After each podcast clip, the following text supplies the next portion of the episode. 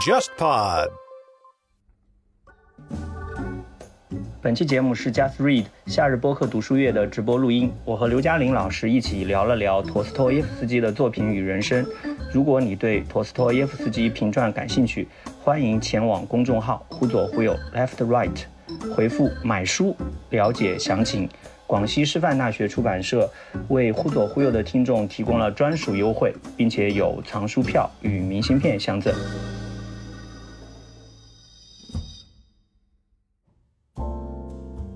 各位听友，大家好，我是午后偏见的主播郑世亮，非常开心又跟大家在直播当中见面了。咱们今天要聊的是陀思妥耶夫斯基啊，我们这个标题大家也看到了，是人类能够抵达的全部深度，聊聊陀思妥耶夫斯基的作品与人生。那今天晚上我也非常开心，也非常荣幸邀请到我们交大中文系的刘嘉玲老师，他也是《纳博科夫传》和《陀思妥耶夫斯基传》的译者。各位呃观众，大家晚上好。好啊，我跟刘老师其实之前啊，我们有过好几次合作，都非常愉快。刘老师是我们俄罗斯文学的专家，我之前对他做过一个深度访谈啊。我记得访谈刊发出来之后呢，还被豆瓣上有一个豆友评为年度最佳非虚构啊。我当时看到之后，我也觉得蛮惭愧的啊，觉得完全是沾刘老师的光。那个访谈特别有深度。今天晚上刘老师也做了特别精心的准备，各位观众可以好好听刘老师跟我们聊聊陀思妥耶夫斯基。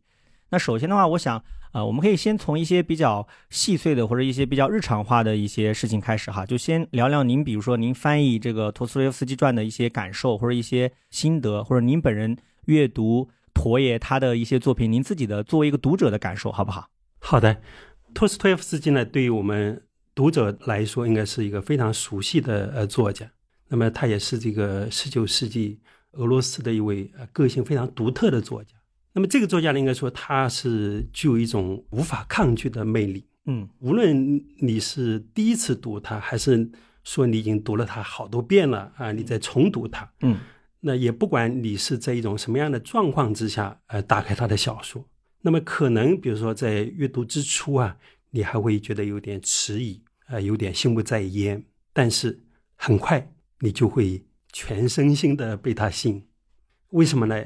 因为他的人物啊，往往是滔滔不绝，嗯，喋喋不休，欲罢不能的对你诉说，而且这些人物呢，你看很明显，他们是对你充满了信任，他相信你不但有耐心，更善解人意，他是对你全部打开的那种状态。对，所以在你面前的这些人物呢，他们不觉得呃害羞，他们愿意赤身裸体的去面对你。所以像这个人物的这种急迫的，呃，火急火燎的。呃旋风般的话语呢，他瞬间就展示出一种征服你、席卷啊我们读者的这样一种欲望和力量。所以，托斯托耶夫斯基这个作家，他确实是他的这个魅力是无法抗拒。对我有个朋友啊，他就特别喜欢陀耶的作品，他告诉我，他形容这个感受，他说我一下子从第一秒钟就被他抓住了，就抓住这个感觉，形容特别好。是的，我相信每一位读者在阅读托斯托耶夫斯基的时候，都会呃有一种被抓住的感觉。我在这儿可以呃跟大家分享我自己呃重读这个《罪与罚》的呃时候的一个体会，就是大家应该对托斯托耶夫斯基的这样一个代表作是非常熟悉的了哈。《罪罚》的开头呢，这个呃拉斯克尼科夫啊，他准备去杀人，杀他那个房东老太太。对对对，那么他在这个开在地下的一个小酒店呢，他遇到了一个九等文官叫马尔梅拉多夫。虽然这个呃拉斯克尼科夫和这个九等文官呢彼此啊是素不相识，但是两个人很快呢他们就攀谈起来。那么在这个攀谈当中呢，这个马尔梅拉多夫啊，他把他自己家庭的最隐秘的东西，就完全的向这个呃拉斯卡尼科夫这个倾诉了，讲他家庭的那种贫穷，他自己的这种酗酒，甚至呢他还直接的就告诉了这个拉斯卡尼科夫他的女儿。还要出门接客，对，呃，他呢经常在家里呢被他的这个妻子啊卡捷琳娜呢揪头发，然后呢他就开始酗酒，他自己也不甘堕落啊，希望呢呃能够找一个机会，终于呢他谋得了一个差事，那么全家呢也为此呢这个兴奋不已。可是他领了第一个月的薪水之后，他就从他妻子那里呢把这个薪水呢全部偷走了，然后在酒店里面喝了一个精光，最后他甚至要跟他。那个做妓女的这个女儿呢，要几个醒酒钱？你看看，这是马尔梅拉多夫第一次碰到这个拉斯科尔尼科夫，然后他就把他家庭的所有这一切就讲出来了。然后拉斯科尔尼科夫呢送他回家，马尔梅拉多夫呢他知道这次回去以后怎么样，他的妻子又要揪他的头发了。对，要跟他算账。对，而且呢，他的妻子呢还患有这个肺结核。嗯，但是我们来看看这个马尔梅拉多夫他说了一段什么话？他说：“揪头发不算事儿，这是我说的。揪我头发倒好了，我怕的不是这个，我怕看见他的眼睛，也怕看见他脸上的潮红，还有我怕听见他喘气。你见过这种病人是怎么喘气的吗？激动的时候，我害怕听见孩子的哭叫。这段这个文字啊，我们在一开始听这个马尔梅拉多夫跟拉斯科尔尼科夫啊讲他家里这些事情的时候，你一开始可能会觉得不耐烦，嗯啊，有点厌倦。为什么？因为说的都是他一个贫穷家庭的，生活琐事，对吧？琐事儿，而且是些破事儿，对吧？所以你会觉得不耐烦，啊，会觉得这个厌倦。嗯但是再往下听的时候呢，你会有时候又会觉得这个马拉马尔梅拉多夫呢自己在自我这个贬低啊，所以你会觉得这个人物非常的可笑，啊，自作贱嘛。对吧？作贱，对吧？这个有时候也觉得他的这样所有的这种呃遭遇啊是一种活该。但是读到最后的时候，就刚才这个我们读到的这个呃马尔梅拉多夫他说的最后那一段话的时候呢，我们就会陷入一种沉思，嗯，并且呢，在沉思之余呢，我们会觉得沉重。那么在这个马尔梅拉多夫的他这一段的这个倾诉当中，我们所看到的应该说是一个真实的、立体的、丰富的一个小人物，九等文官的这个灵魂，是一个在贫穷而又无可奈何境地当中的一个灵魂。这个我们知道，俄国文学啊，特别善于描写这个九等文官，是俄国文学当中的一个典型。啊，那么你看，这个九等文官马尔梅拉多夫，他遭遇的是什么呢？就是贫穷，贫穷给他的家庭，给他自己带来的呃生活的这样一种困境。那么我们说，马尔梅拉多夫他也为他自己这样一种生活状况辩护。他说，呃，贫穷不是罪恶，但是一贫如洗之后呢，就会出现卖身、酗酒、嗯家庭暴力、社会暴力的罪与恶。那么马尔梅拉多夫呢，他自己就陷入了这样一些社会性罪恶的沼泽之中，他无力自拔。这个时候，他就准备自己啊，呃，侮辱自己，他骂自己，嗯，承认自己是一个天生的这个畜生。但是，像托斯托耶夫斯基笔下的所有的那些小人物一样，穷人呢，他也是有自尊的，是的，他需要同情，然后呢，他又觉得自己不配得到这种同情。他们也许有一天，终有一天会得到拯救，但是呢，他们得到拯救呢，仅仅是因为他们一个人都不认为他们自己会得到拯救。嗯我刚才说的这一切，其实都是马尔梅拉多夫啊他自己反反复复的他的这样一些意识，他的这样一些这个呃话语。倾诉，对，对，所以我们倾听马尔梅拉多夫的这些话的时候呢，我们在凝神辨析当中呢，我们在谨慎的、不断的在调整我们对这个小人物的判断。对，特别是在他那段关于说他不怕揪头发的啊对对对那段话当中，我们听到了他真正的怕，他怕什么呢？他怕看到他妻子的眼睛，怕看到这个肺结核病人脸上的那个潮红。这是肺结核病人特有的现象。对，然后呢，他还怕听到他妻子的这种喘气，怕听到这个孩子的这种哭叫。啊，都非常打动人的细节啊。所以，我们就是从这个马尔梅拉多夫的这种怕当中，我们领会到的是这个小人物他内心当中啊，真正的一种柔软，一种良善。所以一开始我们觉得这个人物非常好笑，但是到最后的时候你，甚至很鄙夷他。很鄙夷他，对吧？但是后来你会发现，哦，这个人物内心当中，原来他的最深处还有一种这个深深的这种良善，所以对这个人物呢，到最后我们突然会怎么样？对他产生一种敬意。对所以我们说，嗯这个就是托斯托耶夫斯基啊，他给我们带来的这个一种他的小说的这样一种魅力。对，所以托斯托耶夫斯基确实是无法抗拒。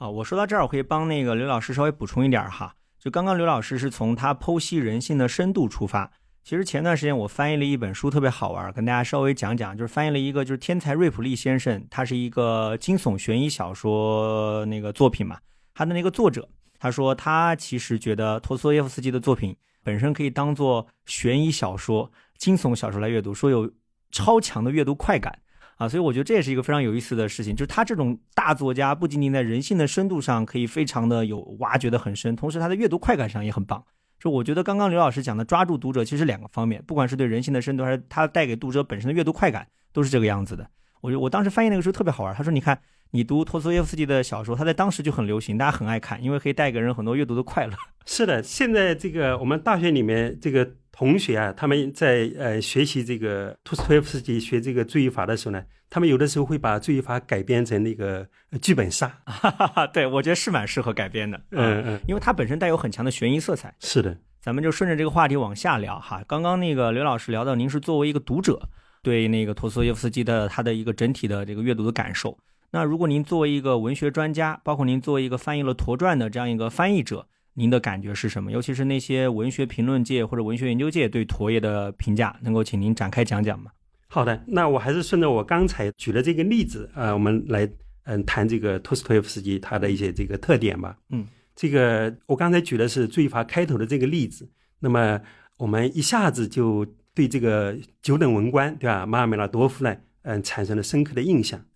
那么这个马尔梅拉多夫他给我们的这个印象，我们是怎么获得的呢？其实这是马尔梅拉多夫他自己讲他自己，嗯，那么也就是说，托斯托耶夫斯基的他的笔下的许多人物呢，都是自己讲述自己，这个呢是他自己的一种非常独特的这样一种呃手法。对，那么这种手法呢，也很早呢就引起了这个托斯托耶夫斯基的研究者的这个注意。俄国的一个作家啊，也是一个评论家，就是梅涅日科夫斯基，他自己呢说过这样一段话。在托尔斯泰的作品当中，我们由于目睹而有所耳闻。嗯，对，因为眼睛看到，所以我们耳朵听到。对，我们是看到了安娜啊，她穿的那一身这个黑色的这种裙子，名场面啊，对吧？所以这叫是由于目睹而有所耳闻。嗯，但是呢，托斯托耶夫斯基的作品当中呢，我们是由于耳闻而目睹，也就是说，我们首先是听到他的人物在说话。然后呢，我们看到这个人物，嗯，那么应该说，这个梅尼日科夫斯基啊，他其实是把托尔斯泰和托斯托耶夫斯基的这两个俄罗斯的伟大作家的重要区别啊，他揭示出来了。嗯，我记得他应该是写过一部专著，就叫《托尔斯泰与托斯托耶夫斯基》。是的，就是比较早的，就是把这两个作家放在一起进行比较的并列研究。对，是的，这个很有意思的是什么呢？就是梅尼日科夫斯基啊，在十五岁的时候呢。曾经被带到这个呃托斯托耶夫斯基的家里，他的父亲啊，把这个梅尼日科夫斯基带到托斯托耶夫斯基家里，为什么呢？因为梅尼日科夫斯基呢写诗歌，这个他父亲呢就希望呃让一位大作家呢点评一下，呃点评一下，来看看他这个儿子的这个诗写的怎么样。那么我们想一想，一个十五岁的一个孩子哈写的诗歌拿到了这个托斯托耶夫斯基的这个面前，那么托斯托耶夫斯基呢给出的评价其实是。不高的，这很打击孩子的自信啊！是的，嗯，并且呢，还教育这个呃梅尼日科夫斯基，他这样说：“他说，呃，要想写得好啊，必须经受苦难。”嗯，那么梅尼日科夫斯基的这个父亲呢回答说的什么呢？他说：“不不不不，啊，他不要写的啊有多好，只要不让他受苦就行了。”特别像是一个做爸爸的人会说出来的话。对，所以这个呃，梅尼日科夫斯基的父亲呢，他其实希望他的儿子不要受苦，哪怕做一个普通的人。嗯，那而我们知道，托斯托耶夫斯基他成为一个伟大的作家，苦难对他来讲是他的这个生命当中可能是很重要的一章，或者说苦难是他的写作的这个这个底色，巨大的精神的养料啊。是的，可能也是毒药，又是毒药又是养料。对，所以这个。梅尼尔科夫斯基和这个托斯托耶夫斯基的这一次见面，我想应该是是给他留下了这个非常深刻的印象。刚才呃，这个盛亮您提到了这个他呃写的那个比较研究，对托尔斯泰与这个托斯托耶夫斯基的这个比较研究，应该说是和这一次的这个见面，作家对他的这样一种教诲啊，还是有关系的。嗯，那么梅尼尔科夫斯基他讲这个托斯托耶夫斯基是我们由于耳闻而目睹。那么也就是说，托斯托耶夫斯基他的这个小说呢，主要还是诉诸于我们的这个听觉。所以我们需要呢，就是还是要呃认真的去倾听他的这个人物。那么这样一种特征呢，最终我们知道是被这个托斯托耶夫斯基的一个研究大家呢，这个巴赫金，嗯，呃，把它概括为这种复调性对，复调，啊，复调。著名的文学的评论的一个观点了。对，那么整个托斯托耶夫斯基这个小说呢，也被称之为是这个复调小说，并且这个呃巴赫金呢，他还认为这个托斯托耶夫斯基啊，他是这个复调小说的这个呃一个首创者。那么对这样一种就是所谓的复调小说这样一种类型的小说来讲呢，就是一般的我们就是传统意义上哈，我们读小说的时候可能比较关注的是这种故事情节。对。但是对于托斯托耶夫斯基来说呢，这个情节呢，它只是起到一种次要的作用，而我们更多的要关注的是什么呢？是小说当中各种人物的声音和意识。嗯，那么而且呢，他的这种声音和意识呢，还形成了一种对话性，形成了一种众生的喧哗，并且始终是处于一种啊未完成的这种状态。这个呢，是看这个托斯托耶夫斯小说的时候呢，可以说已经形成的一个学术界的一个最基本的一个判断。那么我们在看托斯托耶夫斯的这个作品的时候，呃，如果我们能够采用这样一种复调小说的这样一个视角去看的话呢，可能我们就不会呃像阅读传统的那种现实主义小说那样去关注故事啊，关注情节。对，我们就会把我们的这个注意力呢转移到小说当中的人物的这个声音。对，啊，人物的内心的意识，人物的这种呃灵魂的呃这各种各种呼喊。啊，方面来，对我帮刘老师补充一下，就刘老师也参与翻译的《陀传》里面，对那个托斯托耶夫斯基这个复调小说有非常精彩的分析和评论，大家可以关注一下。是的，那么这个我们都知道，巴赫金他是二十世纪这个世界文学研究当中应该说是一个大家了。那么他提出了这个复调小说理论呢，确实是解决了这个托斯托耶夫斯基小说当中的许多问题。但是呢，我今天在这里呢，想说一点呢，我自己的一个观点，嗯嗯嗯，就是。任何的这种权威的理论呢，它一旦成为某种主宰之后呢，它就可能因为大家说哦，这个巴赫金是一个权威，是个大家，啊，那么托斯托耶夫斯基小说是一种复调小说，它就固化在那儿了。对，就固化在那里。然后呢，我们在看他的小说的时候呢，我们都会始终被复调、被对话这样一些概念牵引着，它反而把我们的视野限制住了。是有的时候呢，反而会遮蔽掉嗯小说当中的一些重要的内容。那么我在这呢，我想举一个例子，这也是我在这个呃重读这个呃《卡拉马佐夫兄弟》的时候呢，呃我自己的一个体会。嗯，《卡拉马佐夫兄弟》这部作品大家都也很熟悉哈，是托斯托耶夫斯基的最后一部长篇小说，甚至有人认为这才是托斯托耶夫斯基的最伟大的杰作，最伟大的对吧？代表作。那么这里面呢，有个很重要的情节是什么呢？就是写到那个佐西马长老啊，嗯嗯嗯，呃去世之后，嗯，他的遗体呢，迅速的。腐臭了，嗯，那么这个呢，就会让很多人啊感到这个失望，感到惊讶，嗯，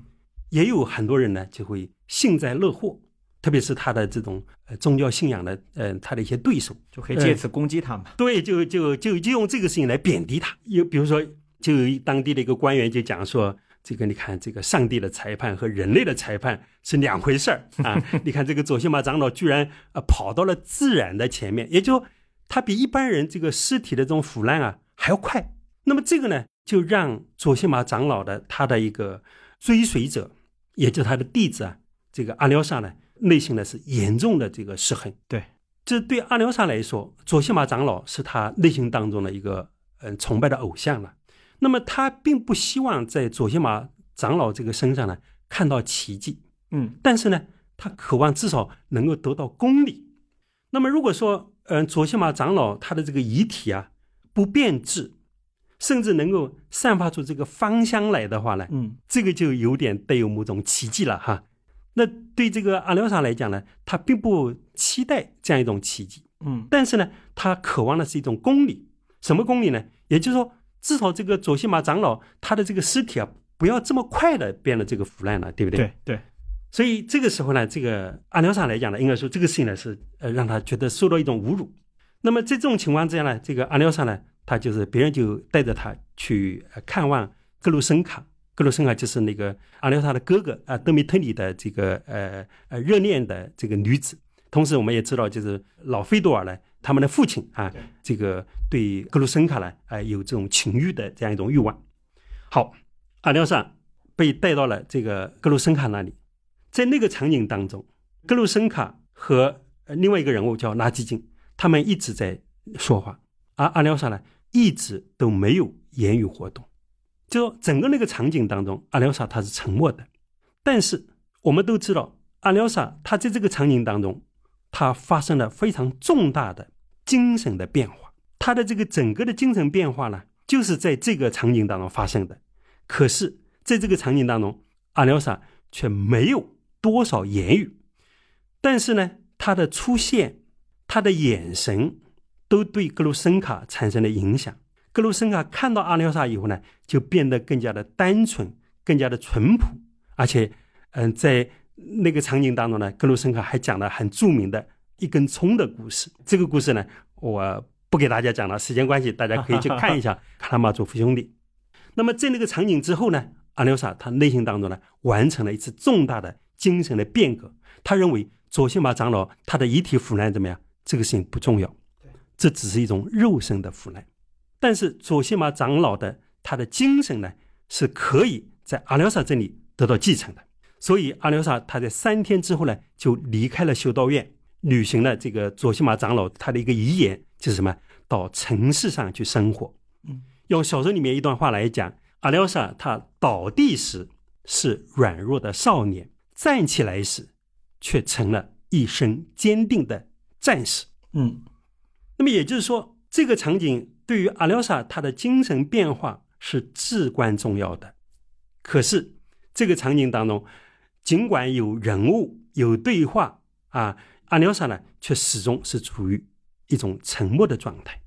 那么我举这个例子想说什么呢？就是一方面，托斯托夫斯基的小说确实是充满了大量的这种对话，像巴赫金所说的那样，各种声音，众声喧哗。嗯，但是另一方面，托斯托耶夫斯基的小说呢？也有许多沉默寡言的时刻。嗯，就是您您之前讲到他的无声的现象，对，就是他的这样一种无声的现象，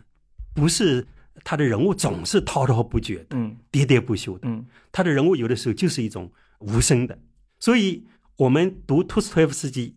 我们既要去关注啊那些众生喧哗，嗯，有的时候呢，我们也要留意这样一些无声的场景，嗯，无声的时刻。嗯，恰恰有的时候是在这样的无声的场景当中，一些重大的变化在发生。对，那您这样讲的话，我觉得其实就可以帮助我们把他对他的作品的理解就更加推进一步了。因为我们之前可能只是限于一些呃已经成为权威的文学史理论，那么就顺着这个理论往下解读，可能会一种自我强化，好像越解读就越是那么回事儿。但您这样一讲的话，我们一下子就开朗了，就觉得哦，原来除开那些众声喧哗之外，还有很多这种无声的现象也值得我们去关注。那这样的现象在陀思妥耶夫斯基的那个作品当中，他的表现多吗？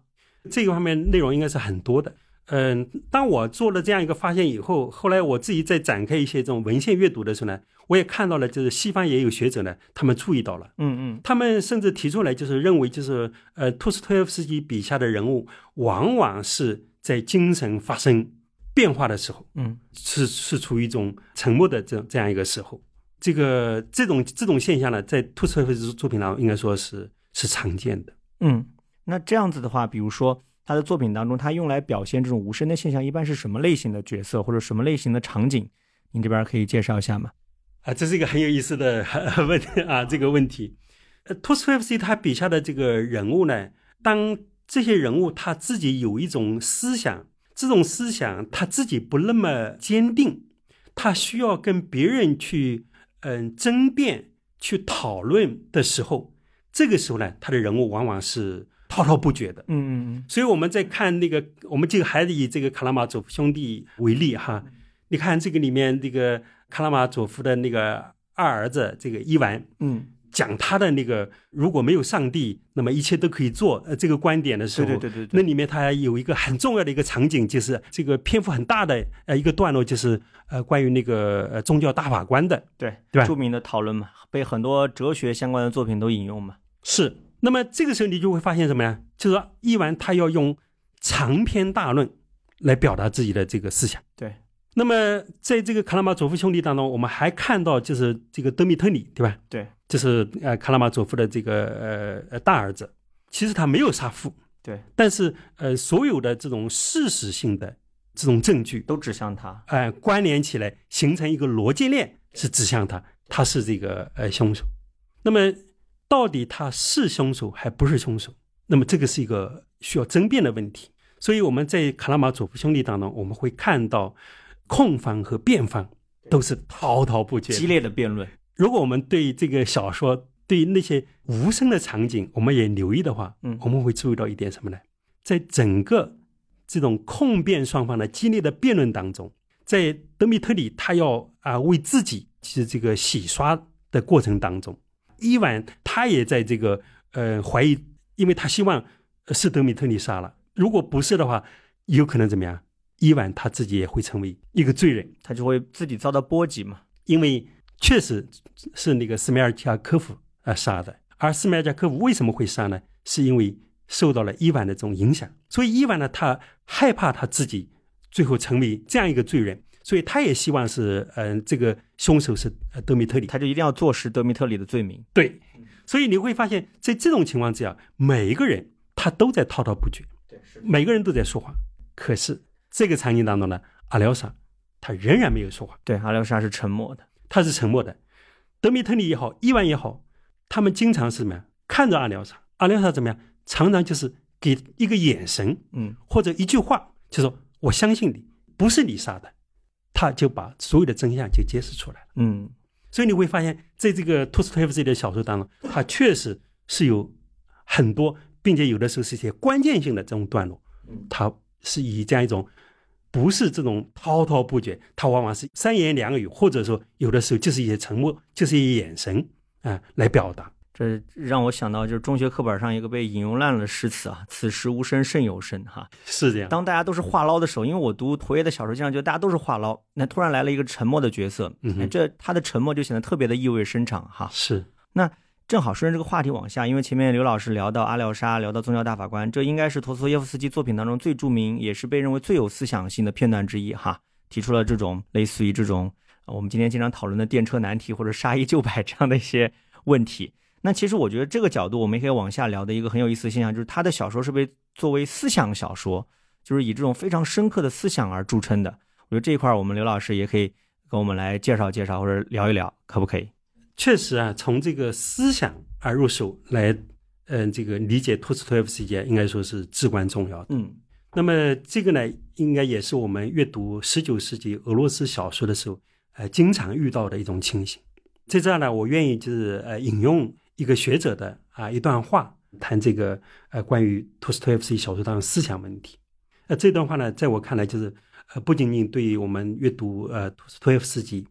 我们阅读呃十九世纪俄罗斯文学，呃都还是非常重要的。那么这是这个俄国的这个哲学家弗兰克啊，他说的一段话。他说：“最深刻、最重要的思想，在俄国不是在系统的学术著作中表达出来的，而是在完全不同的形式，在文学作品中表达出来的。”这是呃一段哈，后面还有一句，他说：“俄罗斯的饱含热情的优秀的文学。”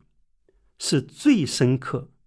对生命最有哲学认识的文学。我读《陀传》的时候，我也有这个感觉。我觉得弗兰克对陀耶的崇拜简直无以复加，所以他特别愿意去挖掘他的作品的思想深度。就他并没有把它仅仅视作一个文学层面的作品，他是要一定要往下挖，把它视作俄罗斯的民族精神啊、哲学思想的一个体现哈。是，应该说就是约瑟夫·弗兰克哈，对约瑟夫这两个弗兰克。对对对，我刚刚讲的是《陀传》的那个作对者。，呃，约瑟夫·弗兰克就是《陀传》的这个呃作者啊，他确实是呃也是把握住了托斯小说的他的这样一个特点，所以他会去不停的去挖掘他的这个作品去做分析，嗯哎，他的这样一些思想内涵。那么，这个十九世纪呃，俄罗斯文学、俄罗斯小说啊，他们经常的啊，就是通过小说这种形式呃来表达他们的这种思想。所以我们看到的很多关于俄罗斯思想的这种研究著作，比如说像比尔加耶夫啊，呃，像这个呃以赛亚柏林啊，对吧？呃，他们写这种俄罗斯思想的时候呢，很有意思，里面谈到的很多俄国作家。对他们喜欢讨论文学作品。对呃俄国文学，为什么呢？因为确实俄罗斯思想它是在这些文学作品当中表现出来的，对，或者说呃俄罗斯思想的主要的内容可能都体现在这个俄罗斯的这种作家他们的这些思考当中。对我记得以赛以赛亚柏林跟俄罗斯的诗人啊、作家关系都挺好的。是 是的，阿玛托娃什么的。对对对对，嗯嗯，所以托斯托耶夫斯基呢，他的这个小说啊，有些这个学者就直接的就指出来，就认为他的小说就是思想小说，嗯，他的小说就是描写各种各样的这个思想。那么确实是这样的，我们就看托斯托耶夫斯基，你所看到的，不像我们嗯阅读其他的那种现实主义小说，比如说呃法国的小说，我们一看啊是这个于连哈 啊，这样一个往上爬的一个年轻人，就很有现实的色彩。就于连索赫尔就是一个社会阶级的攀爬者嘛。对对对对，我是从这个小说里面找到一个意象，就是梯子。对梯子，对，呃，于连这个呃一生当中啊，多次呃使用这个梯子，一级级往上爬，每一个他身边的人只要能利用的都是他的梯子。对，所以我说于连他其实就是一个站在梯子上的这样一个形象。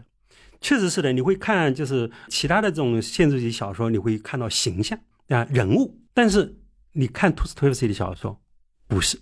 我们说的纳斯克尼科夫，纳斯克尼科夫其实我们提到这个人物的时候，我们还是想到的是他的思想。他的接受的这种虚无主义啊，那种超人哲学，对对对，对吧？那么我们再看这个白痴啊、群魔啊、卡拉马佐夫兄弟啊等等，啊这里面是大量的这种人物的这种思想。对，您一提到白痴，我就想到梅什金公爵他的那一套思想，就是你总会是首先是朝着他的精神这个方面去靠，而不是像您刚刚提到其他的小说朝着人物形象方面去靠，这个特别有意思。是的，是的，是的。所以就是我们在阅读这个托斯托耶夫斯基的时候呢，确实是要关注。这个小说当中的啊，这样一些这个思想层面的东西，整个呃托斯托耶夫斯基的这个研究学界呢，人们对于他的这种思想也是从不同的角度啊去讨论，比如说讲他的这种宗教哲学呀，他和尼采的这种关系呀。您刚刚聊那个超人哲学的时候，第一反应大家就总是尼采。对对对，嗯，或者是这种呃精神分析的这种东西呀。因为他笔下的人物都很疯狂的感觉，就很适合他来作为精神分析的案例。对，托斯托耶夫斯基小说似乎每个人物都可以蛮极端的，蛮适合他来做精神分析的。对对对，作为精神分析的一个对象，对吧？那么还有后来像这种呃存在主义啊，或者我们呃伦理学的学者啊、法学的学者啊，对这个托斯托耶夫斯基做呃这样一些思想层面的这种分析。但是如果我们从文学的角度来看的话，我觉得我们在看托斯托耶夫斯基时，我们说首先他是一个作家。是，那么我们看他的这个作家的这一面的话，我们就如何去关注他作品当中的这样一些思想，呃，以及他对这些思想的表现呢？我觉得还是可以从几个方面去展开。首先一点就是托斯托耶夫斯基啊，他的这个全部作品啊，他所涉及的各种思想呢，应该说都不是他自己的一种凭空的杜撰，嗯嗯嗯，也不是服从于他自己有一种现在的。一种思辨性的呃这样一种观念的设计，而是始终与十九世纪俄国社会思想文化的这种现实啊，嗯，它的这种发展啊是息息相关的。所以我们说，就是托斯托耶夫斯基他的这个作品的这种生命力、他的感染力、他的影响力，应该都根植于此。对，换而言之，就是我们要了解十九世纪的俄罗斯的社会文化思想。其实读他的作品，可以从中可以把握到这个他的一个主要的脉络，或者把握到一个精华。对，可以把握到整个十九世纪，嗯，托斯托夫斯基他进入这个呃文学界以后，如果我们说从十九世纪这个四十年代，对吧，一直到他去世，这样一呃一八八一年，四十年左右，哎，这个四十年左右的整个俄国的这个社会思想的一个发展。嗯，那么比如我们刚才我们不断的提到的，就是他的那个最后一部作品，这个《卡拉马佐夫兄弟》，那个《卡拉马佐夫兄弟》。它的一个基本情节就是这个这个杀父嘛，就是弑父，对，呃，弑父的这个主题。那么弑父的主题，按照这种精神分析的这样一种解释的话，他就把它变成一种俄狄浦斯情节了。对对对，这种对父亲的这样一种仇恨了。但是其实我们看这个《卡拉马佐夫兄弟》当中，这个这个弑父啊，你会发现这个弑父呢，它有几层意思。呃，一方面确实是这里面是有一个人物，就是那个斯梅尔加科夫。他是这个呃老费多尔的，就是老卡拉马佐夫的这个私生子呢。这个斯梅尔加科夫他杀害了他的这个呃父亲，这是一层这个杀父。对，在这个托斯托耶夫斯基生活的这个就是六七十年代，我们知道这个沙皇亚历山大二世他不停的遭遇暗杀，最后他就是死于这个暗杀。对，而我们知道沙皇他是在呃俄罗斯的民众当中他是有父亲。一般的这样一种地位，他是所有俄罗斯人的精神上的父亲。对，所以这个弑父的主题，它其实是有具体具有它的社会这个意义。巨大的政治隐喻，应该说是。另外还有一个，我们知道伊万他的那个宗教大法官，他实际上是对上帝的一种否定，最后演变成我们所说的“上帝死了”这样一种说法。那么这是也是一种宗教上的这个弑父。对，所以这样来看的话，你会发现，就是卡拉马佐夫兄弟当中呢，他的所表现这种思想，他其实是和整个十九世纪他的社会、文化、政治这些方面息息相关的。所以阅读他的小说的时候，他的这种思想的内容，我们必须要和这些东西关联起来。对，它是一种思想小说，但它完全没有脱离现实土壤，其实是对现实土壤更加深刻的反应。是的，是这样子。从二零一九年到二零二二年，Podfest China 陪伴也见证了中文播客的成长。如果说二零二零年的主题是播客元年，二零二一年的主题是对话复兴，那二零二二年的主题是什么？值得我们所有人期待。Podfest China 二零二二中文播客大会活动招商现已开启，关注 JustPod 微信公号并回复“活动招商”，或者发送邮件至 ad@ JASPO 的 FM 和我们一起见证中文播客的二零二二。那这样说来的话，他其实把当时的很多这种。社会上的这种革命派、保守派各种各样的冲突矛盾，其实都囊括到他的作品里面。对的，所以呃，这个时候我们就会发现，这个呃，约瑟夫·弗兰克他这个呃五卷本的这个托斯托耶夫斯基啊，他的这样一种广博，对他的这样一种厚重，因为他会把我们所讲的这些内容，不仅仅是卡拉马佐夫兄弟其他作品对吧，所涉及的这些内容呢，他都会啊这个予以揭示，所以。阅读这个托斯托耶夫斯基，看来还要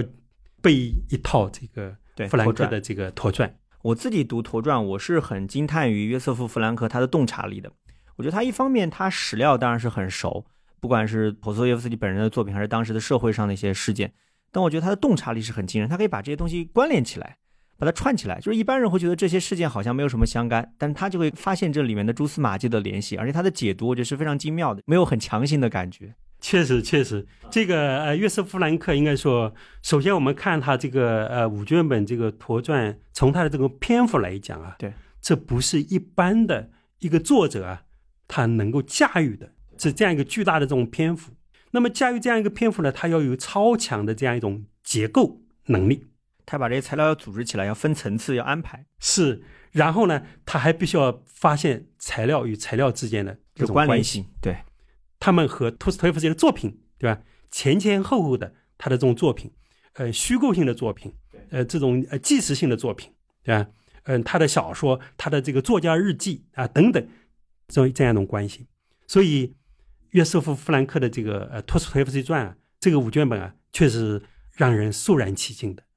再回到我们前面聊的那个思想小说哈，我记得刘老师评价他的思想小说说了一个非常有意思的短语哈，就是最高意义上的现实主义。我觉得这个说法也挺有意思的。嗯，是的，这个呃托斯托夫斯基的这个呃小说呢，这是他自己对他自己的这样一个描述，就是他认为他的这个呃小说是这个最高意义上的这个现实主义。对，呃，为什么托斯托夫斯基他会说他自己是一个最高意义上的现实主义呢？是因为。他的作品当中啊，有太多的思想性的内容，这是一个。第二个呢，就是托斯托耶夫斯基他在写这样一些思想内容的时候呢，他往往是赋予了这些人物啊以充沛的激情，就是哇，就是我一定要征服你，我要拼命的倾诉，拼拼命的让你知道我的想法，这种感觉。对，那么这样一些有激情的这种思想啊，人们读起来的时候呢，有时候会觉得。不真实，戏剧性确实蛮强的，戏剧性很强，而他的安排很有匠心，就是严肃的和粗鄙的，高尚的和低俗的，他是会这样一一安排，就作为一个对照这种感觉。因为他这样一组织以后呢，就别人会觉得他的小说不是现实主义的小说，对，就是个戏剧大舞台里面那种。哎，戏剧性很强，或者是就是呃人的这种呃精神的灵魂的啊这样一种戏剧，还有的是因为。大量的人物的这样一种思想的心理的描写，意识性的这样一种内容嘛。对，所以有的时候呢，别人会说他是一个呃心理学家。对，那么这个时候呢，托斯托耶夫斯基呢，他就要为自己啊，他要去阐述他自己对他的这种创作的理解，然后呢，他就说了一段这个呃很很重要的话，就是他认为他的这个作品是呃最高意义上的这个呃现实主义。这段话呢，可以说是被很多人引用的，《嗯，陀传里面应该也引用过。陀传》里面引用过，嗯巴赫金引用过，这个谈托斯托耶夫斯基的重要的这个著作，我想都会引用。嗯，这相当于是他的一种自我评价，甚至是一种盖棺论定的这样一种感觉。是的，我们呃中国读者比较早的这个嗯接触了解这个托斯托耶夫斯基呢，鲁迅先生早期有比较重要的一些介绍。对，鲁迅先生他有一个说法，就是说说这个托斯托耶夫斯基是显示灵魂的生者。对，其实鲁迅先生的这句话呢，也来自托斯托耶夫斯基的 他自己的这一段。他这一段呢，托斯托耶夫斯基是这样说的，我们来看一下啊。嗯他说，在完全采用现实主义的条件下发现人身上的人，人们称我是心理学家，这是不对的。嗯我只是最高意义上的现实主义，也就是说，我描绘人类心灵的全部隐秘。嗯最后这一句话，我描绘人类心灵的全部隐秘，嗯有不同的译法。有人译成是，呃，描写人类灵魂中所有深刻的东西。嗯那么鲁迅先生呢，他就把它译成了叫做显示灵魂的深。嗯所以你会发现，呃，我们说托斯托耶夫斯基这个作家是有深度的，他抵达了人类一切可能的那种深度。用“深度”这个词来描述这个托斯托耶夫斯基啊，应该说是一个呃共识。我们前面提到这个呃梅涅日科夫斯基，对吧？这个梅涅日科夫斯基他在比较这个托尔斯泰和托斯托耶夫斯基的时候呢，他说托尔斯泰洞察了呃肉的这种深渊，嗯，而托斯托耶夫斯基呢是洞察了灵的这种深渊。哇，做了一个肉体和灵魂的对照啊。，对，所以你会发现鲁迅也好，呃，巴赫金也好，啊、梅尼日科夫斯基也好，甚至像那个 E.M. 福斯特，对吧？在那个小说《面面观》当中，英国的小说家、小说评论家。对他在讲这个俄国文学的时候，讲到托斯托耶夫斯基的时候呢，他也是用这个深刻或者深度这样的词来描述。大家在谈托斯托耶夫斯基的时候呢，其实用深度这个词或者深刻这个词来描述它，是一个共识。嗯那么这个共识还是来自于托斯托耶夫斯基他自己对自己的一个判断。嗯，他对他自己很了解啊。对，而且他的这个判断，我觉得是他也是很得意的，他是非常的满足于他的这样一种写作的风格哈。是的，是的，是的，嗯那我再顺着前面聊的，我们往下说哈，因为前面那个刘老师有一块儿我觉得挺有意思的，就是他的作品跟俄罗斯的一些艺术品之间的关联。因为我之前就是跟刘老师交流，他提到就是说，关于那个陀思妥耶夫斯基他的这种作品的这种思想性，其实跟俄国画家一个叫克拉姆斯科伊的冥想者，哎，之间有一些非常有意思的关联，可以请刘老师谈谈吗？呃，俄国画家这个克拉姆斯科伊啊，他画过一幅很著名的一幅画，叫《冥想者》。这个画的这个基本主题呢，就是，嗯、他是一个主人公是一个农夫。这个农夫呢，他是在一个冬天的这个呃林间道上，孤零零的，衣着是呃破破烂烂的，脚穿的这个树皮鞋。但是呢，这个农夫呢，他却在一种极端的孤寂当中呢，呃陷入了这种狂想。嗯那么，一个俄国的农夫啊，在一个呃林间的小道上，在这样一种这个衣衫破烂的这种境况当中，居然能够陷入这种冥想。他到底冥想什么？我们不知道。嗯这幅画特别吸引人，很神秘，啊所以你会发现这幅画呢，托斯托耶夫斯基啊，他在这个《卡拉马佐夫兄弟》当中呢，他提到了，他嗯。谈到了这幅画，他是在讲这个斯梅尔加科夫的时候，他提到了这幅画，也就是说，看来托斯托耶夫斯基他对这个卡拉姆斯科伊的这个冥想者，他也是非常欣赏，他认为这个冥想者或者说呃卡拉姆斯科伊啊，他看到了俄国社会的一个特点，这个特点是什么呢？俄国人爱思想，嗯或者说俄国人爱冥想。这个思想呃冥想，它就是一种这样一种思维的状态。那么如果深入下去了，形成了某种有逻辑的，或者说对这种社会也好，或者说对这个人生也好啊、有某种判断的这样一种呃思想以后的话，那么这些人他就可以成为一个思想家。嗯但是呢，如果他只是陷入一种沉思、一种冥想，好像是在思想，但其实他没有呃自己的内容，他可能就是一个空想者，一个简单的一个幻想家。对。那么在卡拉马佐夫兄弟当中，我想这个托斯托耶夫斯基他肯定是把这个思想家这样一个身份是赋予了这个呃伊万的，嗯，而斯梅尔加科夫呢是伊万的一个影子。斯梅尔加科夫他自己不具有啊伊万的这样一种呃深邃的这种思想，但是呢，他会含淡学步的去把斯这个伊万的一些这个思想呢变成他自己的一种这种实践。所以呢，这个时候呢，这个斯梅尔加科夫呢，他就变成一个简单的一个冥想者。嗯，所以他到最后，他为什么杀害了这个老费多尔呢？因为伊万说过啊，既然没有上帝，那么一切都可以做。嗯，那么既然一切都可以做的话，那么就可以去杀人。那么伊万他的这样一个思想判断，应该说是非常深邃的。嗯，关于这个呃伊万的这个思想，有大量的啊这样一种阐释。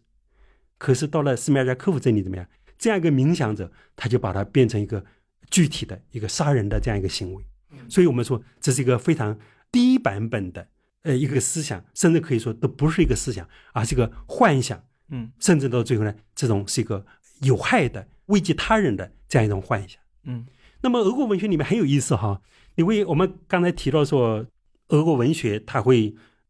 写各种各样的思想，对吧？对俄罗斯思想总是跟俄国文学有关系，但是俄国文学里面也写了许多这样一些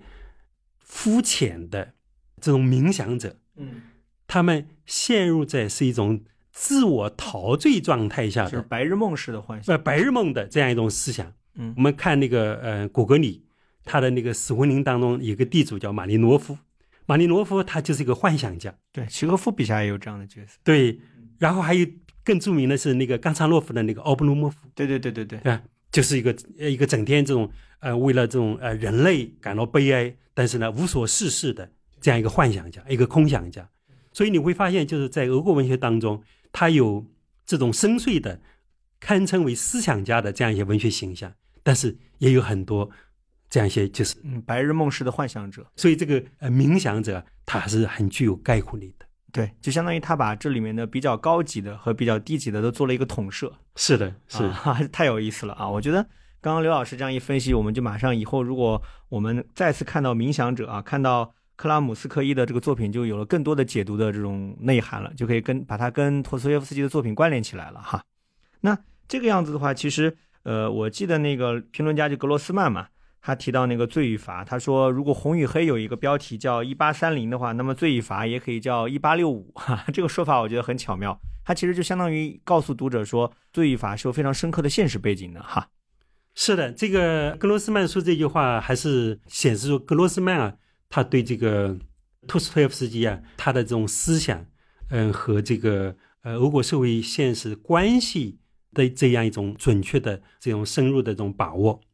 呃，我们都知道这个呃斯汤达的这个《红与黑》啊，嗯，它一个副标题对叫这个一八三零年纪事。呃，那么这个《红与黑》它是和法国这个王政复辟时期那个社会是关联的。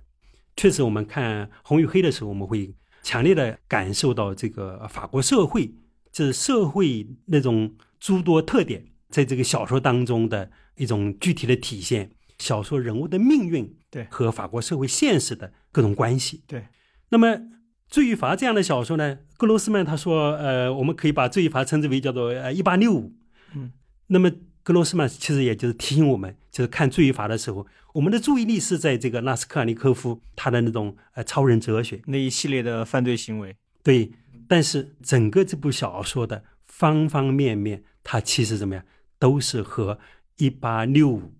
前后这个俄国社会的现实是这个紧密相关的。比如说我们前面提到的贫穷问题，贫穷，对对吧？酗酒问题，对卖淫问题，对，这些问题呢，在当时十九世纪六十年代俄国应该说是一个非常普遍的，对，很突出的社会问题。哎、一种这种社会现象也突出的社会问题。那么你会发现，托斯托耶夫他的人物都是跟这个相关的。另外还有就是虚无主义思想在社会上的一种流行。那么最后，拉斯卡尼科夫他受这种思想的影响啊，然后就是嗯、这个产生这样一种杀人的啊这样一种动机。所以你就会发现，这些一八六五这个俄国社会的这样一些特点，它其实是和拉斯科尔尼科夫他的这些思想的形成，是和整个小说的这种情节的推动是紧密的关联在一起的。所以我们在阅读《罪罚》的时候呢，我们需要去了解当时的俄国社会的这些方方面面的内容。但刘老师，您也提到一个事儿很有意思啊，您就是说，像于连这种人物形象，我们中国读者是比较熟悉的，但《罪与罚》里面的这种人物形象，我们就比较陌生啊。我觉得这种熟悉性和陌生性之间的这个对比，我们应该怎么解释？我印象特别深的是之前那个《人民的名义》那个电视剧很流行嘛，里面有个角色叫祁同伟，有人就说他就是中国的于连索黑尔啊，就你看他就已经熟悉到这种地步了。但相比较而言，可能《罪与罚》里面的人物形象对我们来说可能会稍微陌生一点哈。是的，是的。你刚才讲到这个呃《人民的名义》是吧？你讲到这个 呃那里面提到这个他是就是于连索黑尔是吧？对，这个很有意思。多年前我和我一个朋友，我们呃一起在他家里聊天的时候，我们也聊到这种社会这种流动啊，年轻人啊不断的这个在向上这个进阶啊，大家都很努力。嗯，所以我们说可以说每个门洞里面都可能会走出一个呃于连来。但是确实是的。不会每个门洞走出一个拉斯科尔尼科夫。对，拉斯科尔尼科夫跟于连确实这种人物形象上 是非常非常不同的，对吧？所以我们一方面可以看到，就是格罗斯曼他所讲到的，呃，罪与罚，他和红与黑的这样一种相似性，一个可以是是一八三零，一个可以是一八六五。嗯，但另一个方面呢，我们也可以要注意到，就是托斯托耶夫斯基或者罪与罚呢，它的某种独特性。嗯，这种独特性呢，还是就是跟托斯托耶夫斯基啊。他的这种现实主义啊是有关系的，嗯，因为托斯托耶夫斯基呢，他刚才我们提到啊，他说他是最高意义上的这个现实主义，他是要在人身上去发现人，去揭示啊人的这种心灵当中的那样一种这个全部的这种奥秘，所以他一方面会像斯汤达那样去认真的去写俄国的这种社会现实。嗯，以至于你觉得这些就是一八六五年纪事。对，另一方面呢，他会关注人物的心灵，关注人物的这个灵魂，特别是那些俄国的、俄罗斯的这种灵魂。所以六十年的这个俄罗斯的这种青年人，受虚无主义思想影响的这样一种青年人，那么这个时候呢，你就会发现，他就开始和这种传统的现实主义小说呢区别开来了。对，这些思想性的人物呢。对我们中国读者来讲，总体来讲还是比较陌生的。嗯，对，这是一个。另外还有一个，你会发现他的人物也是关注的，是在他的那样一种语境里面，语境里面，在他的文化当中，特别是在东正教的，对吧？这样一个宗教这个环境里面，这个可能对我们中国读者来讲是对这些对我们来讲是陌生的。对。而且他对宗教的解读是有他自己的这种风格在里面的。是的，可能我们不单单要了解东正教，还要了解陀思妥耶夫斯基那个版本的东正教。确实是这样的，甚至有人都会呃说他在想形成他自己的新的这个宗教。对，那我觉得正好啊，就是我们今天前面聊了很多那个呃陀思妥耶夫斯基的作品，我觉得最后我们可以聊聊那个弗兰克的那一套传记啊，我觉得这也是我们非常非常有意思的一个话题，因为我之前也跟。刘老师，我们一起做过一个活动啊，当时我们的另外一位译者戴大红老师也在，我们聊了很多。我觉得我自己作为这个传记的读者，我的突出感觉就是这个传记真的是太宏大了，或者太博大了。它方方面面都涉及，有社会背景，有传主的生平，有他的作品的分析，就是把文学的、社会的、传主本人的都关联起来。我不知道您在翻译这个作品的时候，您自己的感觉是怎么样子的？是这样，就是呃，弗兰克的这个呃五卷本的这个托斯托耶夫斯基啊，是一部宏大的作品。就是如果要让我来概括这个五卷本的托斯托耶夫斯基的话，我会用几个词来说呢？首先是厚重，对，确实厚重，对吧？布头特别大。对，这个五卷本，五卷本，如果我们捧在手上，你会觉得，我我跟各位讲个段子啊，就是我疫情期间不是上海全域封控嘛，我在家里面，我每天。可能有的时候做深蹲，我要手上要搬点重物，我要我要把这个驼转搬在手上，加上别的书，我觉得还挺有点分量的。确实是的，这个我们说的这个厚重不是比喻意义上的，对，它是个真实存在，它确实是的，就就是就是厚重，嗯，就是你是可以搬着它，你会觉得哦，这是沉甸甸、沉甸甸的，就确实沉甸甸。这是呃，我要想说的第一个啊，就是厚重。那么第二个呢，就是磅礴，对，磅礴。啊，可以用磅礴这个词来说它。嗯，你看他讲这个一八二一到一八八一啊，这个六十年的这跨度也特别长。啊、这个作家的这样一个人生。那么他把这个呃托斯托耶夫斯基和整个啊、俄国社会啊这个文化思想这些方面的关联起来，这个论述啊，我们前面也谈到了吧，他能够很缜密的把这些材料组织在一起，这个论述起来的时候啊，读起来你会觉得气势磅礴啊，气势磅礴。所以我想这是这是应该说这是呃第二个特点。如果还用一个词来讲的话，就是它的一种综合。应该说，弗兰克他也是站在这个前人的这个肩膀上的。对对对，另外，他对这个呃俄国的整个整个呃社会文化史啊，也是用足了这种功夫。所以这部作品呢，应该说是一个体现出一种巨大的综合性的这样一个作品。嗯、所以我想这个厚重、磅礴、综合这样几个词呢，呃，是可以来描述这个托斯托耶夫斯基这个五卷本的。嗯而且呢，你会发现，就是说，因为弗兰克他是采用了一种叫做呃，就是一种社会文化史的这样一种解读。对对对，他自己不太愿意承认这个五卷本是托斯托耶夫斯基传，嗯他认为他是传记、文学批评和呃社会文化史的一个综合。嗯，换而言之，它其实是以陀思妥耶夫斯基为中心来反映整个俄国的社会文化。对，所以你看，就是从我们讲，如果我们讲它的这种 文类特点的话，你说它是传记吗？它是，但它不单纯是。它里面有很大的篇幅来分析作品，对，你看你看第五卷里面关于那个卡拉马佐夫兄弟吧，用了那么多的篇幅去分析分析都非常精彩，很深入。是，所以确实是应该说是呃传记、呃文学批评和这个社会文呃文化史的这样一种综合。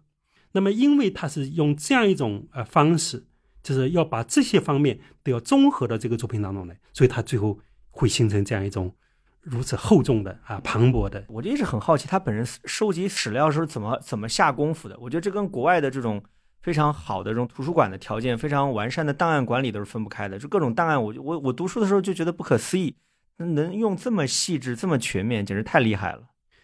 呃，确实是这样子的。这个呃，弗兰克他怎么去呃用功的哈？他怎么去去看这个资料的？我还没有看到呃一些就是关于他如何写这个陀传的呃一些文献，但是我知道就是纳布科夫嗯他在写他的那个书法记忆的时候，嗯他在想了解他父亲的这种情况的时候，在美国这些图书馆里面，他居然能找到关于他父亲的一些一些材料。哦，美国这个图书馆不可思议啊，搜集的档案史料也太全了吧？我想像这样一些这个传记家呀，他在写这样一种传记的时候，他应该是一种穷尽式的去收集资料的，弗兰克应该把各个档案馆、各个图书馆能找的应该都不仅仅是美国了，呃，都都搜了这个欧洲啊，嗯、这个呃俄罗斯啊，对吧？应该说他是呃一种穷尽式的这样一种，对，因为他书里面我看他是言必有据，就基本上每一处都会给出出处，这个我就下的功夫简直是太惊人了。是的，是这样，嗯而且我觉得还有一个特别有意思的事儿啊，我前面开播之前我也跟刘老师聊了，就是弗兰克这个人态度特别好玩，就是他的很多回应都是用一种非常巧妙的，呃，比较间接但同时又很一针见血的方式，比如说他对纳博科夫关于陀思妥耶夫斯基的评价嗯啊，因为我们有一个著名的文学史公案嘛，就是那个纳博科夫对陀耶的小说的评价是比较低的啊，或者说给出了一些恶评吧，应该这样说。但是那个约瑟夫·弗兰克就在《陀传》里面给出了回应，但他这个回应没有点名，但同时又非常的到位哈。我觉得这一块也可以请刘老师聊一下。好的，呃，这个话题也我也是很乐意啊，跟我们这个听众朋友啊一起这个分享的。这个，因为我自己呃翻译过这个纳博科夫传，纳博科夫传，嗯，我也做这个纳博科夫研究了多年，对对对呃，所以我还是对这个纳博科夫呢，呃，应该说是处处呃留意。嗯，那么在读这个呃弗兰克的这个托斯托耶夫斯基这个五卷本的时候呢，我是特别留意，就是弗兰克，第一他是否提到啊、呃、纳博科夫，第二他如何回应纳博科夫，因为就像你刚才所提到的，对吧？这是一个一个公案啊、这个因为呃纳博科夫他对这个托托耶夫斯基的这个评价是比较低的，嗯，关键他那个文学讲稿还特别著名，他文学讲稿本身也成为一种经典了。是的，他的这个文学讲稿，他的这个俄罗斯文学讲稿，嗯，都随着他自己作为这个呃《洛丽塔》的这个作者，都已经经典化了。都已经经典化了。不过他的这个文学讲稿和俄罗斯文学讲稿呢，确实可以成为一种经典，因为他对于呃作品的这种解读啊，非常独到。非常的独到。我相信我们中国的很多小说家，很多他们的小说观念都是受到纳博科夫的这个启发的。说到这儿，给各位观众分享个段子，我印象特别深刻啊，就是说纳博科夫当年在康奈尔教书的时候，就出了那个文学试卷嘛，就说难倒了好多好多人，因为他的这种观点就非常独特，他关注的是文学作品里面非常细微的细节，就是事实层面的细节，比如他会出什么小说里面多少页那个人物在干嘛，比如说吃什么东西或者在读什么书，难倒了好多好多人。但有一个女孩子说，据说得到最高分。说后来纳博科夫就故意把卷子藏起来不给他，说那个女生去领卷子的时候，纳博科夫就笑嘻嘻的把卷子给他，说我只是想看一个天才长什么样子。但这还不是个段子最高潮，这个段子就是去世没多久的最高法院大法官金斯伯格，啊，他在康奈尔读书的时候就是纳博科夫赏识的天才学生，就只有这样的天才才可以把握到那么多的细节，就是在卷子上都把它答出来，这是不可思议的感觉。是的，是的，这个呃，纳博科夫是也是一个非常值得呃聊的话题。对。呃，所以我在这里我还要感谢这个施亮哈，这个我们呃几年前哈嗯做的关于这个一个刘老师谈的非常精彩的访谈，呃那个访谈呃还是这个激发了我。刚才你问到这样一个问题，就是这个弗兰克他的传记当中怎么回应那个纳博？怎么回应？这我刚才也提到了，因为我对纳博科夫的这样一种兴趣，所以我确实是比较啊留意这一点。我们知道，就是这个纳博科夫他给这个托斯托耶夫斯基的这个评价是不高的。他打的这个分数是，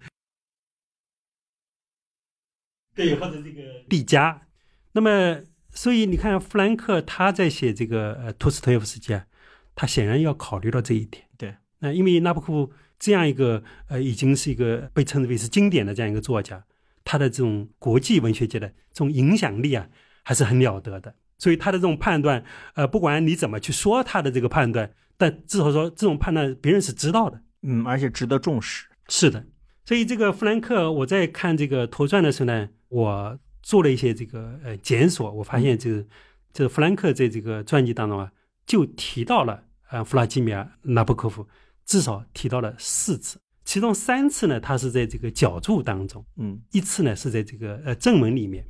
这几次呢，我在这边跟大家分享一下哈。这因为这里面也跟有些东西是跟托斯托耶夫斯基他的生平啊，他的这个作品啊是有关系的。我们都知道，这个托斯托耶夫斯基他幼年啊，他是受到他父母的这种教育。托斯托耶夫斯基的父亲呢，严格意义上来讲呢，跟屠格涅夫、跟这个托尔斯泰、跟呃纳博科夫他们的父亲这个贵族身份不一样。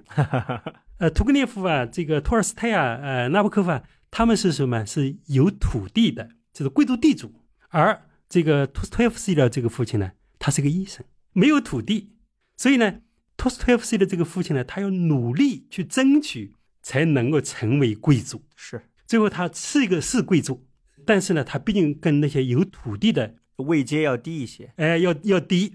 所以呢，你会发现有这个弗兰克在写托斯托耶夫斯基幼年的教育的时候啊，他讲了，就是托斯托耶夫斯基他幼年所受到的教育是什么？有一方面是来自他的父母，嗯，而且呢。托斯托耶夫斯基呢，对俄罗斯文化呢有很多的了解，嗯，可是托斯托耶夫斯基的他的这样一种受教育的这种方式呢，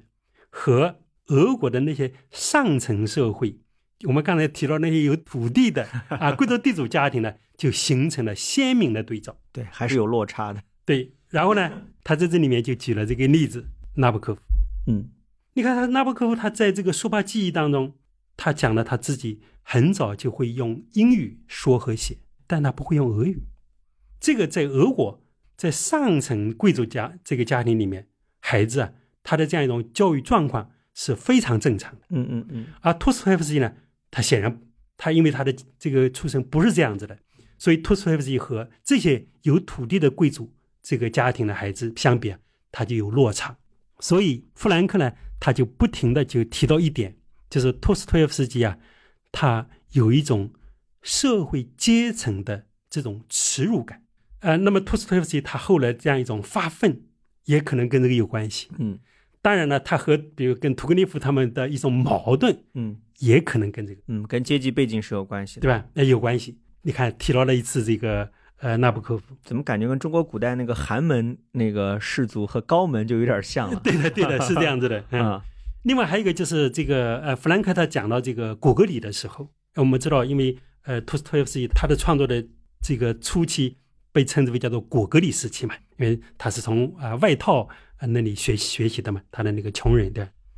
那么果戈里呢，他这个小说当中一个很重要的一个内容就是写庸俗，而我们知道这个纳布科夫呢，专门就这个庸俗啊，这俄语当中呢叫叫做英文是译成叫 pushlost，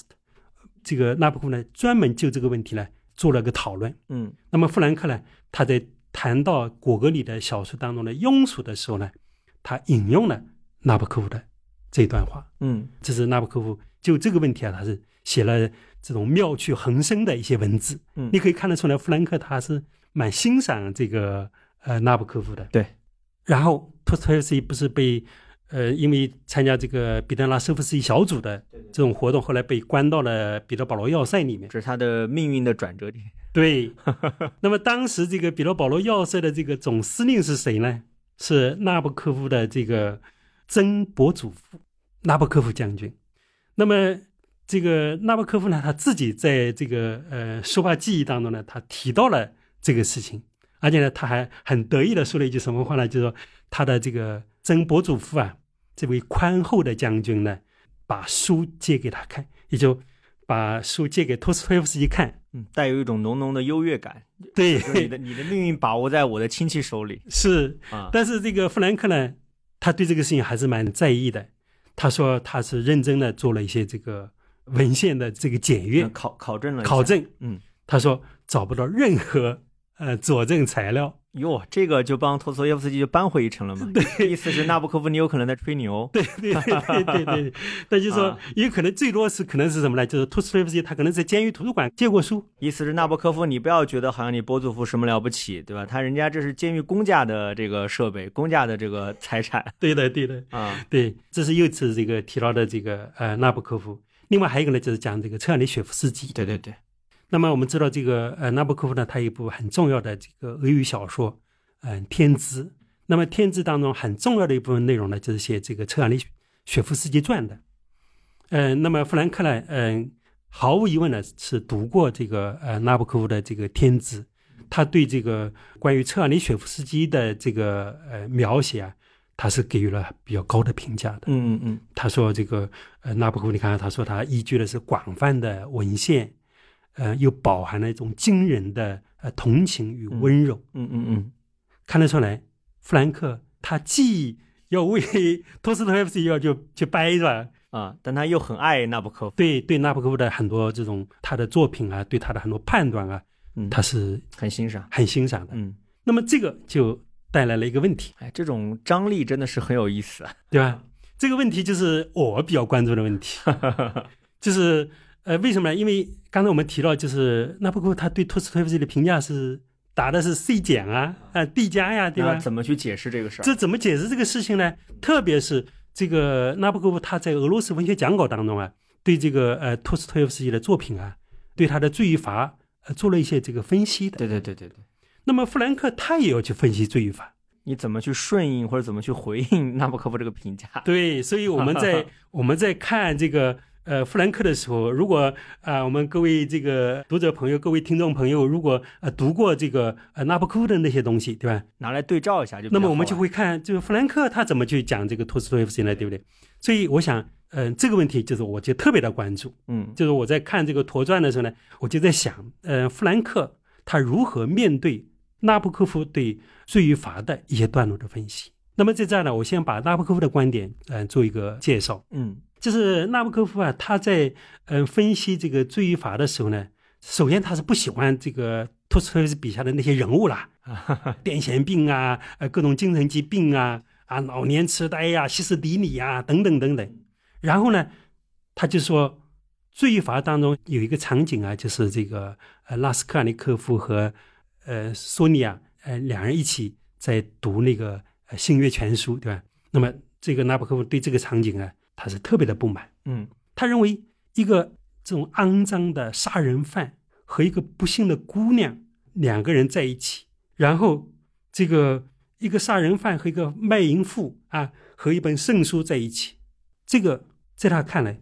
这无法想象，就很不协调。很不协调。嗯，好，那么在这儿我们就要来看，就富兰克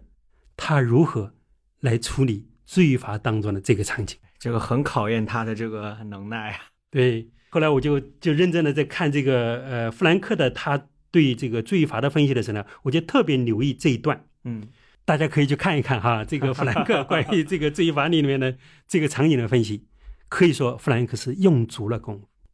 他做了很多的这种铺垫性的这种阐述，嗯，然后呢说了这样一段话，他说，在这段使人发表了大量评论的内容中，这个评论中必然有纳博科夫的评论。应该哈，应该是有这个呃纳博科夫的评论。然后下面他的话说，托斯托耶夫斯基采用伦勃朗诗刻画那种暗淡、肃穆、简朴的风格描写道：早就点燃的那根插在歪歪斜斜的烛台上的蜡烛即将燃尽，昏暗的烛光惨淡的照着陋室里的杀人犯和娼妓，他们如此不可思议的凑在一起阅读这本不朽的书。这个富兰克他特别指出来，托斯托耶夫斯基他在这个地方提到索尼娅的时候，他用了一个词“娼妓对，把他们的社会身份突出出来”。。对，那么他认为，就是富兰克认为这个地方他用的是教会斯拉夫语“娼妓”这个词，嗯，而不是更上口的我们说的，比如说妓女或者什么样的词。哎，这个分析有意思，就直接深入到了作家的文字风格了。对他认为，就是说托斯托耶夫斯基他在在用这个词，他其实是想把拉斯卡尼科夫和索尼娅与他们所读的这个新约全书当中的这一段内容啊关联起来，关联起来。所以呢，实际上是赋予了这两个人物神圣性。神圣性。而他前面他的，我觉得弗兰克的修辞也很棒，他用了一个类似伦勃朗式的石刻画，用这个来形容陀野，我觉得这个比喻也很妙。对，所以你看这些的时候，你就会发现，应该说弗兰克他这段分析啊是非常的用力的。嗯，找到了一个很精妙的解读的角度。嗯，甚至我可以这样说，他的这样一种精妙的解读，可能和纳博科夫的对罪与罚的他的那种解读啊是有关的，或者说，因为纳博科夫他有那样一种解读，所以激发了弗兰克，他要为托斯托耶夫斯基去辩解，去做他的这样一种阐释，然后得出了这样一个呃，我们现在所看到这样一种精妙的，相当于在纳博科夫的基础上，我要做个反其道而行之。对对对，所以我们说，你刚才讲的这个弗兰克为这个托斯托耶夫斯基要搬一翻了，我们现在再把它搬过来的话，纳博科夫在这段文字当中，看来是有他自己的另外一种贡献的。嗯，确实，我觉得他即便是恶评，他这样一种天才式的独创式的恶评，也激发了别的评论家的这种灵感是，啊，让大家在他基础上做了一个更加深化的解读。我觉得刚刚这个教会斯拉夫语的这个解读确实蛮妙的，这个可能有点类似于我们比如说古人分析说你的文章里面用的词是或者典故出处是来自不同的人或者不同的这样一种风格，体现了你自己的倾向哈，这样一种感觉啊。可惜我们。作为不谙俄语的 外行读者没法领会，只能只能看弗兰克怎么说了。是的，是啊，那类似这样的解读还有哪些？刘老师，您能介绍一下吗？包括他的这样，我看我看之前您也提到说，他其实很反对弗洛伊德式的对托斯托耶夫斯基的解读哈。嗯，就是因为这种，就是我们无论是这种精神分析式的这种解读，或者说比如像一些宗教哲学的解读或者伦理学的解读，有的时候呢会把嗯托斯托耶夫斯基的小说呢，嗯当做是他们。去阐述他们自己的这种思想的一种材料，或者说呢，他们是从托斯托耶夫斯基到精神分析，到宗教哲学，或者到呃存在主义，也就是没有把陀耶的作品给他足够的尊重或者足够的重视，对，只是拿来做一个材料。对，对弗兰克来说，他面对的是小说家托斯托耶夫斯基，因此他实际上是面对的这个饱含了这样一些方面这些思想的小说本身。所以我我也是，呃，我们在阅读这个托斯托斯的时候，跟呃我我的个人的一种倾向也还是希望就是说，更多的把注意力集中在这个小说、集中在这个文本当中，就是以作品为中心，就是不要颠倒了，搞的作品好像只是一个材料或者只是一个素材。是的，嗯，林老师，要不这样，就是我们待会儿会有一些读者互动，然后我们拜托我们的工作人员搜集一些相关的评论或者留言，然后我就把它提给你。对。然后还有一位那个应该是两位读者朋友，就是说，呃，问那个刘老师怎么看待呃陀氏作品当中的这种梦境，就这些描写在他的作品当中地位哈。嗯，这是一个很非常专业的 一个一个问题了。哦，说明我们的读者、我们的观众藏龙卧虎，确实是一个非常专业的问题。就是这个托斯托耶夫斯基作品当中的这个呃梦境的描写啊，是他的作品当中的非常重要的内容。我们在看《罪罚》这部小说的时候，我们会注意到这个小说当中有多次呃人物的这种呃梦的描写。那么，这个关于这种梦的描写呢，有的时候我们会呃认为好像是一个梦啊，是一种不真实的东西，嗯呃，然后呢，我们就可能会对这样一些描写呢不予以这种呃足够的重视。但其实你会发现，就是因为我们说过，托斯托耶夫斯基啊，他是关注人，关注人的灵魂，关注那种最隐秘的东西的。嗯而无论是托斯托耶夫斯基他自己对梦的那种理解，嗯，还是后来，比如说从呃这个弗洛伊德啊为代表的呃这样一些精神分析的一些学者对于这种梦的这种研究，我们会发现，这个梦它作为呃我们的无意识的、潜意识的呃很多活动，它其实嗯在人的这种意识、人的内心的呃这样一种暴露这个方面呢，它是非常重要的。嗯所以，一个小说家，一个不是那种嗯、呃所谓的幻想性的小说家，而是把人、把人的意识、人的精神活动和人所处的各个社会环境，以及一个人他自己的各种遭遇、各种机缘，把这些关联在一起，进行一种艺术性的对梦进行描写的话，这个梦就变得非常有内涵，就非常可以进行分析。嗯罪罚当中有一个梦写的很有意思，就是拉斯科尔尼科夫啊，在杀害那个老太婆之前，他做了一个梦，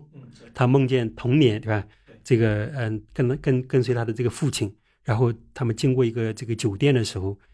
一帮这个嗯这个醉汉，对吧？在这个鞭打呃一匹这个驽马，然后把那匹马呢这个鞭打致死，这也是一个非常尼采式的意象。是吧？这个梦非常值得分析，它不单纯的是一个我们说一个梦幻的东西。嗯这也是我们弗兰克他在写这个呃陀传的时候啊，他始终强调的一点，就是托斯托耶夫斯基他确实他的人物是思想性的啊，是意识性的，嗯但是我们的每一个思想，我们的每一个意识活动，它其实怎么样？它都是和这个呃社会和这个我们所生活的啊这种物质的呃环境和社会环境和我们和这个世界，我们和人的这种关系是关联在一起的。所以，如果找到一个比较这个恰当的方式去阐释呃梦啊，阐释特别是小说家他们所描写，小说家他他所描写的梦，它是一个艺术加工的梦，它不是我们每一个人做的这种梦。我们每个人早晨醒来以后啊，对啊自己前一天夜里面一些梦的这种分析，这个是不一样的。所以，对于托斯托耶夫斯基小说当中的呃这种梦境的描写，我觉得确实是要予以足够的这种关注。这也是我们在解释托斯托耶夫斯基他所谓揭示啊、人的这种心灵或者灵魂的这种深刻的方面，或者这种全部奥秘的时候，其中应有之义。那到我们今天的直播快要告一个段落的时候，我想最后还是我们把时间交给刘老师，我们来呃聊聊，就是一个我觉得也是一个蛮简单的一个话题吧，就是我们这个陀传它本身的这个意义或者价值，或者说我们怎么读者可以怎么去读，比如从哪一卷开始读，它每一卷的特色或者它的一个呃内容的这个关键所在，好不好？呃，有一种呃阅读方式是，你可以打开任何一本书，随便嗯翻到哪一页开始呃你的阅读。呃，我们的这个呃观众朋友或或者我们的这个听众朋友，嗯、如果大家对这个托斯托耶夫斯基嗯、都非常这个熟悉，呃或者很感兴趣的话，其实呃每一卷都可以开始。比如说你你感兴趣的啊一个话题，或者你感兴趣的一个作品，那么其实你会发现，就是五卷本当中，呃，弗兰克对托斯托耶夫斯基的呃作品呢都有逐一的呃详细的这种呃分析，因此呃你带着你自己对这些作品的啊、一种呃理解，去看弗兰克的这样一些分析，呃形成你和弗兰克的这样一种对话，其实是蛮愉快的一件事情。嗯，那么如果说嗯大家对呃托斯托耶夫斯基的生平感兴趣的话呢，我觉得从第一卷开始读也可以。嗯嗯那么如果说呃你想呃迅速的去了解我们刚才提到的，就是他的这种呃十年的啊那种受难的西伯利亚流放地，呃那那个生活的话，嗯、看第二卷也是不错的一个选择。而且我相信弗兰克他写这个呃这个五卷本的陀传，他也是强调这一点，就是不要用太多的概念，不要用太多的理论，去在读者和托斯托耶夫斯基之间形成各种障碍。嗯嗯，它可以直达读者的心灵。对，那我觉得这样结束我们今天的这个直播节目就非常完美了。那感谢刘老师给我们带来这么精彩的、这么有内容深度的分享。期待以后还有机会能够继续听刘老师谈谈托叶，谈谈他挚爱的纳博科夫。好，感谢各位听友。那么各位晚安，我是郑世亮，我们以后再见。谢谢。